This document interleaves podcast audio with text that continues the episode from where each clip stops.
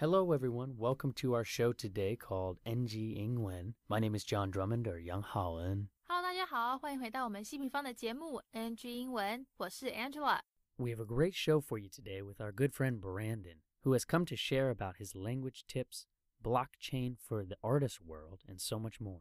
是的，今天我们很幸运的邀请到了 Brandon Patton 来到我们 NG 英文节目，跟大家分享他跟他团队在做的这个艺术媒体平台 A2P Bitmark，跟他一路走来啊学外语的心得。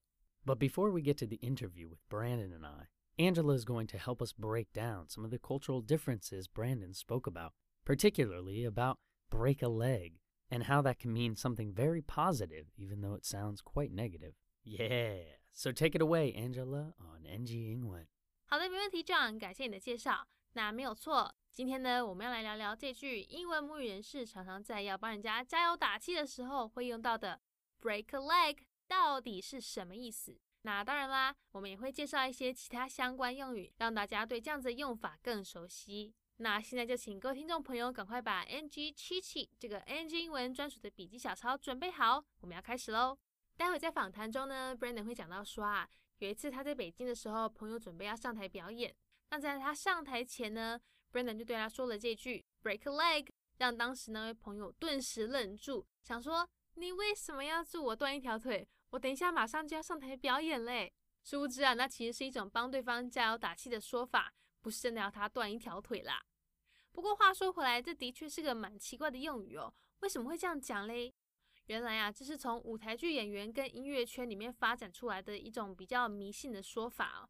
因为当时他们认为啊，跟人家讲加油啊，讲祝你好运 （good luck） 这类的话，反而会适得其反，给人家带来坏运而不是好运哦。所以大家就开始慢慢习惯，当有人要上台演出的时候，会讲反话，不说 good luck，反而是以 break a leg 来表示。那英文还有没有其他这样子帮人家加油或是祝人家好运的说法嘞？当然有喽，这边我们就来帮你介绍几个。第一个呢，跟 break a leg 有点类似，乍听之下也会让人有一点吓到。准备好了吗？我要讲喽，那就是 knock them dead。knock them dead。knock 是敲打，那 knock them dead 中文直接翻译的话，会有把他们敲死、打死这样子很暴力、很可怕的意思。但其实它只是比较夸张，要帮你加油的说法啦。通常会用在有人要表演啊，或是上场比赛的时候。像你朋友如果明天有个这个嗯篮球冠军赛要比好了，你就可以跟他说 knock them dead 来帮他加油打气，祝他赢得比赛。再来呢是 blow them away，blow them away，blow 是吹，那 blow them away 中文直接的意思是把他们吹走。那其实要表达意思是要你去惊艳人家，让对方对你的表现赞叹不已，这样子。不是真的要你去把人家吹走啦，也是一个常常被用来帮对方加油打气、鼓励人家的说法哦。那第三个呢是 Go get him, tiger. Go get him, tiger. 没错，你没听错，就是老虎 tiger。各位可以稍微想想老虎代表的一些特征，像是聪明、勇猛、有企图心，或是可能像小猫咪一样淘气这样子。那 Go get him, tiger. 直接翻成中文的意思是去抓他们吧，老虎。意思就是要你像老虎一样厉害，像老虎一样有自信的去完成某件事情。因为母语人士常会用这样子的方式去鼓励你，让你更有信心去做某一件事情，也是一个很道地的说法哦。好啦，那希望刚才讲的这些对你的英文学习之路有所帮助。如果有漏掉没有听到或是写下来的，也不用担心，可以上我们的 YouTube 频道，随时要听几次就给他听几次。那如果大家都已经准备好了的话，我们就赶快进入今天的访谈内容，听听 Brandon 的分享吧。As always, thank you, Miss Angela Moff. Did she break a leg with that NG Ingwen breakdown? I think so. So, our guest today on NG Ingwen is an actor, project manager, multilingual speaker, blockchain enthusiast, and so much more. So, everyone, please welcome my good friend Brandon. Hey, hey. What's up, bro? So, we high five on the show. It's, uh, it's the official welcome to NG Ingwen here on ICRT. So, my man, you have been slammed being the project manager of quite a cool artist network. Can you explain a little bit about this? 访谈开始呢，Brandon 讲到说啊，他最近几个月都在忙着处理一个很特别的 experiment，这个很特别的实验哦。那是什么样的一个实验嘞？ 他说他们有全球前一百位 computational， 这个就是说，诶，很会用电脑进行计算，或是 digital 这个数位的艺术家在参与这实验。他们想要看说，如果可以建立一个 platform，一个这个平台呢，让这些艺术家在上面进行作品的交易买卖会怎样？就是说，他们能够创作一件作品，然后上传到这个平台上面跟大家 trade，跟大家做交易，让他们呢不只是喜欢收集这些作品。而且还同时可以拥有这些作品的拥有权，他们的 ownership。那 Brandon 也讲到说啊，这样的方式跟一般我们只是可能上传图档是不一样的哦，不像是平常你下载啦，或是可能从这个 email 寄的图片，而是在你买那件作品之后，你就能真正拥有它所有权。那件你买的艺术品呢，就是属于你的，你想用它来做什么都可以，不用去担心会有什么版权问题。哇，这听起来也太酷了吧！我们赶快直接来听听 Brandon 的分享吧。Yeah, sure. I've been busy this last couple months working on a uh, a very unique kind of experiment where we had the world's top, like say 100 or almost 100 top computational or digital artists participate in our experiment. And we wanted to see what it was like if we can get or make a platform for these artists to actually trade their work. So they could create a piece of work, upload it to our platform, and then trade amongst each other so they can build their own personal collection and have true ownership of each of the each of the artworks that they trade. So it's a little bit different from just sending uh, a digital file or a digital piece of work that I've sent to you via email or download. This would actually be transferring the ownership title. So if I if we traded on this platform and you had an edition of my piece, you could then do what you wanted with that because that is mm-hmm. now your property. Uh, and it's this is like a much bigger topic in the in the art world and and, and in the com- computational art world as well. Yeah, so it's kind of sounding like correct me if I'm wrong as I learn about all this happening right now. This is essentially like blockchain for the artist's world. Is that kind of how to, how we're describing this? 那前面我们有听到 Brandon 讲这个有关于线上交易数位艺术作品的介绍。诶，那不知道各位听众朋友，你们有没有听过这个 blockchain？中文呢一般是翻成区块链。 那这样等等会问到说啊，诶，那这种线上交易方式的这个概念呢，是不是跟区块链有点类似啊？就像是好像艺术界的这个区块链 （blockchain for the artist world）。那 Brandon 说没有错，他们确实是有用区块链来记录作品的所有权。他说很多可能比较不了解区块链的人，大概都有听说过说，诶，这个区块链啊，跟艺术界这两个东西还没有实际成果。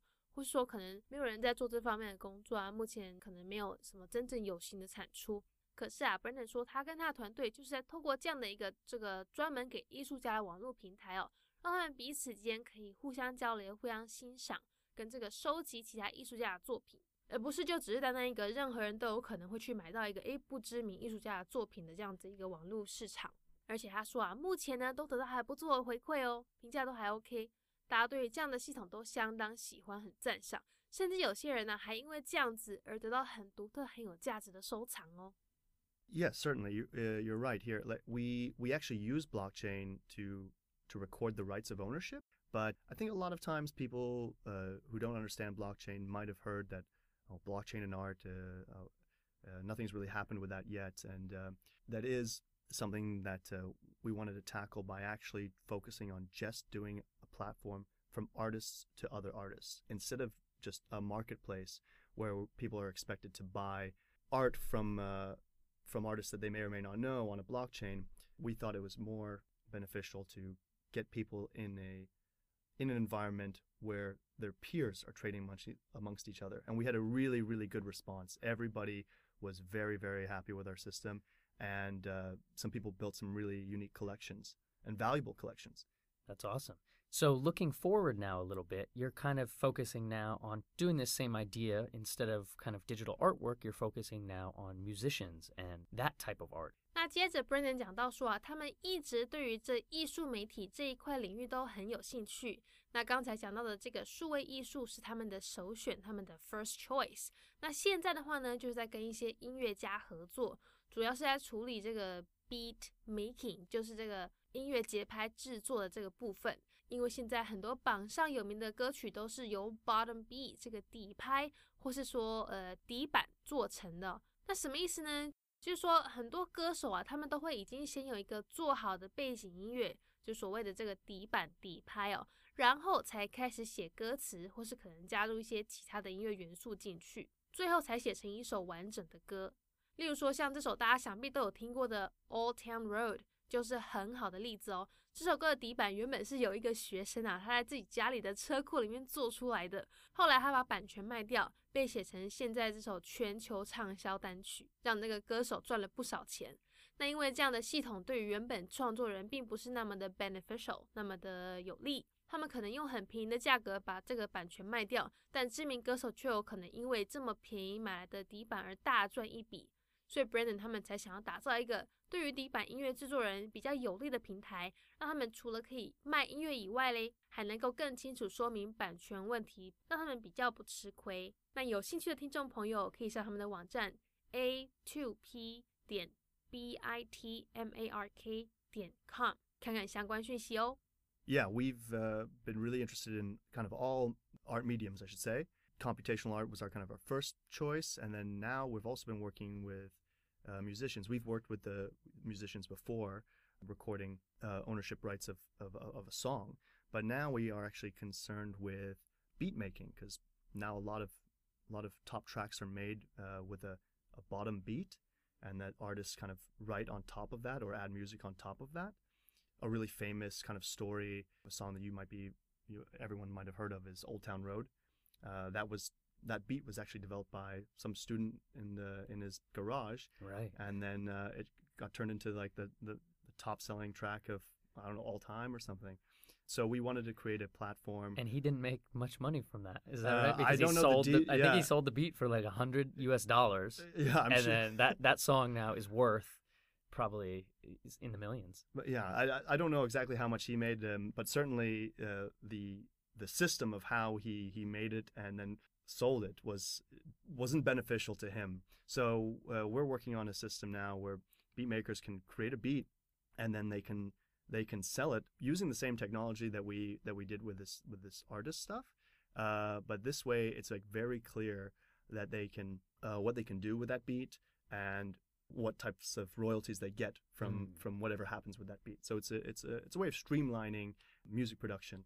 That's incredible. So the name of this company is, is Bitmark, is that right? Yeah. Bitmark. Bitmark, yep. Cool, man. Yeah, well, we'll definitely link a2p.bitmark.com really at the end. So if you guys want to go check out some awesome artwork, Please Yeah. do, yeah. please do. Right. Cool, man. So can we backtrack then a little bit into kind of the history of Brandon? So you are quite a, a nomad in the sense that you have you've kind of lived all over the world, but you grew up here in Asia. Is that correct? 哇，到目前为止，我们都在讲 Brandon 在做的这些数位平台。那接下来，我们就要来跟他认识认识一下，听听他的故事。他说啊，他虽然从小就很幸运，可以有一个国际化的生活形态 （international lifestyle），但是他始终是个亚洲之子，就是大家等一下要听到他讲这个 Child of Asia。他说他香港长大的，但是暑假期间都会到美国去，后来大学也是在那边念的。虽然他有一个很平衡的东西方文化背景认知，也因此呢，让他对东西方结合产生了很大的兴趣。后来呢，又继续很幸运的有机会啊，到欧洲和亚洲交界处的土耳其伊斯坦堡那边工作，让他确实体验了东方和西方两个交界中心点的一个生活经验呢、那我们现在就赶快来听听这段有趣的回忆分享。Yeah, I've been privileged to have a very international lifestyle, but I am a, a child of Asia. I grew up in Hong Kong uh, Mhm. my entire life, and uh, I left to go to college in the Okay. States. Yeah, and you spent a lot of time in the States and then you continued on to Eastern Europe. Yeah, so my story is I grew up in Hong Kong. I'm very much an international Hong Konger, um, very used to growing up in Asia. And then my summertime, I would spend in the States. And college, I went to the States. So I had this kind of balance of Western part of me and the Eastern part of me. And uh, I somehow got attracted to the idea of finding what the actual center of East, East meets West would be. And uh, that actually came up in an opportunity for me to work in Istanbul, Turkey. And uh, that very much was exactly an East meets West type of life. And uh, I experienced that for a number of years. And yeah, it was a really, really cool experience. That's that's so cool. I, I love hearing about kind of the blending of cultures in that sense, the global population that we are. So I'm glad you've had such a great experience traveling the world like this. Your life in Hong Kong, I was assuming you would be learning or have learned Cantonese, but you were saying you actually were taught Mandarin. 那相信大家可能都跟 John 一样想说，诶，在香港长大的话，那应该是学广东话吧。 不过 Brandon 说啊，这是一场误会，这个 misconception。他说在台湾呐、听过不少人都有这样子的误解哦。当然，他也觉得有点丢脸，不会说广东话，想将来要找时间学。但他说啊，以前在香港念的是国际学校，学的呢是国语这个普通话，因为毕竟跟广东话比起来的话，还是比较实用一点。那听众朋友们呐、我们赶快来听听 Brandon 的这段分享吧。Yeah, I think that's a misconception we we I hear a lot here in Taiwan is that if you grew up in Hong Kong that you should be speaking Cantonese, and actually now I'm I've, I feel some embarrassment that I don't, and uh, I would I would like to in my free time attempt to to learn some Cantonese. But uh, Hong Kong was is just very different from Taiwan in that sense. Our schools, I went to an international school, and our school offered Mandarin programs. And so I started learning Mandarin, and I think the thought was that it was going to be a, a language used by more than just one uh, one city, and which is true And so I continued on with that. And uh, in Hong Kong, uh, it's also very easy to get around in English. Sure, absolutely. So, kind of thinking about language then and, and tips as you've learned a few languages now over the years, can you share any tips with us about language learning? 接下来我们要来问问 Brandon，他在语言学习方面有没有什么建议可以提供给各位嘞？ 他说他真的也不是什么很厉害的 polyglot，这个精通多国语言的人，只是啊他会讲三个语言，他会讲中文、英文跟土耳其文。那学生时代呢，他有试着要去学法文跟西班牙文，但是都没有成功哦。可能就是因为他没有运用现在他要跟大家分享的这个小 paper，所以我们要赶快打开耳朵专心听哦。Brandon 说，因为法文跟西班牙文跟英文有点类似哦，他都可以直接用英文文法逻辑去思考翻译成他想要讲的西班牙文或是法文。但是土耳其文或是中文就跟英文完全不一样啊，那个逻辑、概念、用法什么的完全不相干，他没有办法用这样的方式去直接去思考翻译这样。所以那时候他在北京学中文的时候，就发现最好的方式就是要试着不去用翻译的方式去表达。所以他那时候就花了很多很多的时间在练听力，专心听中文母语人士讲话的方式，跟他们声音的抑扬顿挫，这个 cadence。那在比较熟悉那些语调之后呢，再开始把会的单字跟文法运用进去。总而言之，就是语言是一个带有很多音乐性质在的一个概念，我们只要跟着那个语言的音调去学就对了。他说要给大家的 take away，给大家的这个重点建议呢，是我们可以不用一直去想着要去背那些中文相对应的单字啦、文法什么的，可以试着从一个语言的抑扬顿挫开始去学哦。熟悉那个语言的音调之后，自然而然一切就会比较容易上手。 Absolutely. Uh, I'm by no means a, a serious polyglot, but uh, I I do consider myself trilingual now: English, Mandarin, and Turkish. And uh, I I did try to learn French and Spanish in college, uh, very unsuccessfully. And I think part of why is I didn't apply this kind of lesson that I I'm, I'm going to share with you now, which is because French and Spanish are somewhat similar to English. Uh, I would always try to take whatever I was trying to say from English and translate kind of slowly in my mind. When it's Chinese or Turkish, these languages are so so different that it's basically impossible to or it's really slow if you start with an English sentence and then try to translate in your mind. So I learned quite quickly when I was learning Mandarin and uh, when I was living in Beijing and learning Mandarin there that the best thing for me to do was to not try to translate. I would actually just try my best first, spend a lot of time listening to how people speak and the cadence of their voice and how they're delivering that stuff. And then once I've learned and studied a little bit, apply the vocab that I know, the grammar that I know to that cadence. So it is very musical in that sense. It's it's about kind of following the, the music of, of how a language is spoken.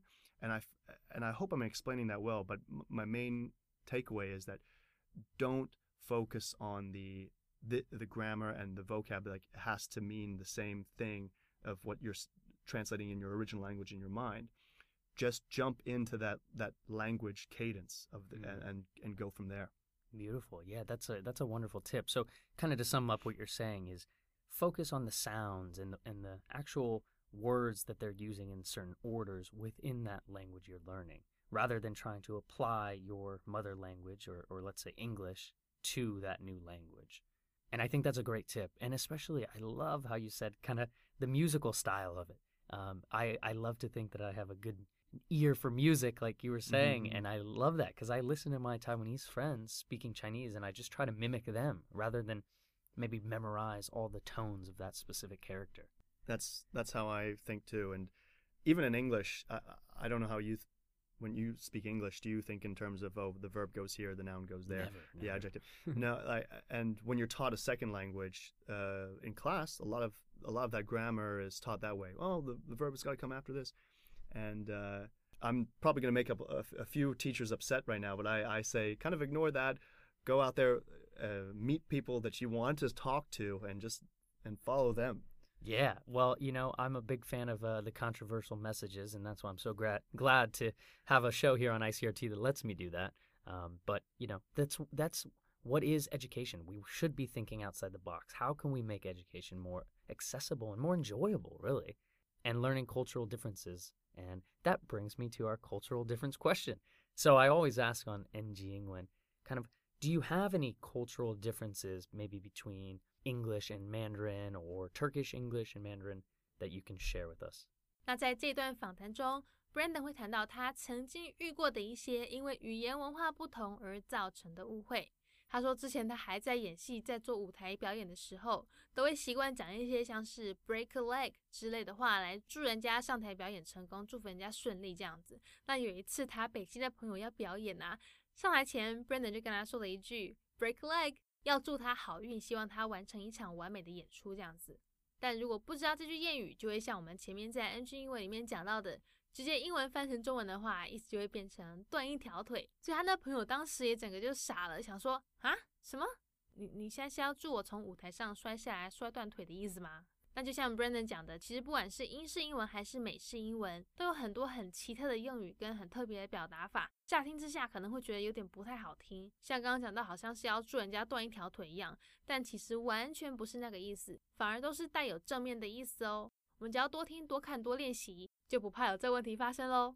Yeah, I have a I have a couple stories.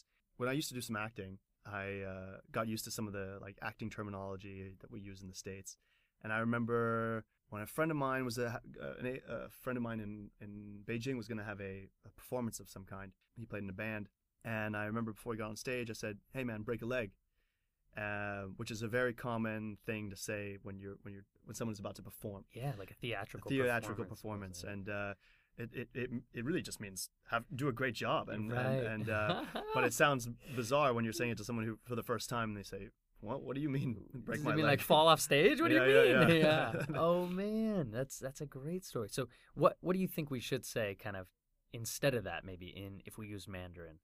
Would we use maybe like a like a jiao or something? yeah jiao would be Mm. the kind of the the real the real way to say Yeah, so like kind of the positive like keep going. Yeah, yeah, It's- yeah. We express that sometimes in English with break a leg. which is funny because yeah funny, I, yeah. I like and uh, and that's American English but also British English has a lot a lot of these types of bizarre ways of saying things that that sound silly and but but mean a very specific uh, and usually a positive thing yeah. Um, so yeah, but Well, that's great. That's definitely a good one. I hope I hope uh, you explained it to your Beijing friend about it meant something good.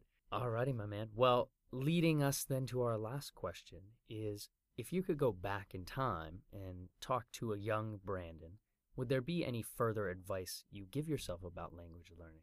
访谈最后，我们一样要来问问 Brandon，他如果可以回到过去，跟小时候的自己说说话，会想要跟小 Brandon 说些什么嘞？ 他说他想要告诉自己，Don't be shy, don't be timid，不要害羞，不要害怕。他说每个人呐、都会想要有办法说第二外语，但很少人真的会不怕犯错的去练习去学哦。但是错误正是我们每个人在学习路上的必经过程啊，从错误中学习嘛。他说，像以前他跟他其他朋友在聊天的时候，因为英文对 Brandon 来讲比较容易，而且呢又是大家的共同语言，所以就会都直接用英文来聊。大家觉得当时呢，应该要规定自己把勇敢当成 top priority 这个首要任务、哦，要不怕犯错的去开口说才对，这样子大家学语言才会比较有帮助。 所以他如果可以回到过去，给以前的自己一些意见的话，他绝对会要求小 Brandon 要这样子做。 Yes, and it is don't don't be shy, don't be timid. Everybody wants to speak a second language, and not enough people are kind of brave enough to make the mistakes that it's required to get good at that second or third language. So I made a mistake, I think, a, couple times where I had uh, like a friend of mine who was also bilingual, and then we would just revert to my kind of English. As it was just easier for me to speak uh, that way, and uh, I really should have made it uh, like a priority or a, a bit of a rule to divide that our our language, uh, or maybe even for me just speak only in in my my second or third language to really improve. So um, that's something that yeah, if if I could go back in time, I would definitely make myself uh, do that, and uh, I- I'd be thanking myself today. Yeah, I think it's kind of interesting when we can kind of go back and, and apply that hindsight or that retrospective view on things. And hopefully that's what we do for this show. And as you're learning English, maybe right now, or, or any other language, if you're listening, is you can apply those, these tips as we go. Thank you so much for joining us today here on uh, on NG Ingwen on ICRT. Can people find uh, this wonderful digital artwork collection online, or where can they find you online? Yeah, well, first of all, it's, it's been a pleasure to come talk to you, and hopefully your listeners get a, a kick out of our, our conversation. yeah. um, uh, yeah, you can you can visit the the website. It's www.a2 the number two p dot bitmark.com and you'll see all the cool artwork that's there and you can see who who owns what um, and then I have a personal Instagram. Um, I'm not a big Instagram user, but if people want to follow me, it's um, at Brandon P R I N Z Brandon Okay. Prinz. Brandon Prinz, and that's yeah, A2P, the number two, right? A2P dot bitmark dot com, and that's so cool. I really was uh, playing around on it earlier today, and I saw sometimes the descriptions, the exchanges of ownership might go to benefit certain conservation efforts or something like that. So I think this is a really fun new project that you're involved with. Thank you. Well, thanks again for joining us today, and we'll talk to you next time. Cheers. Bye bye.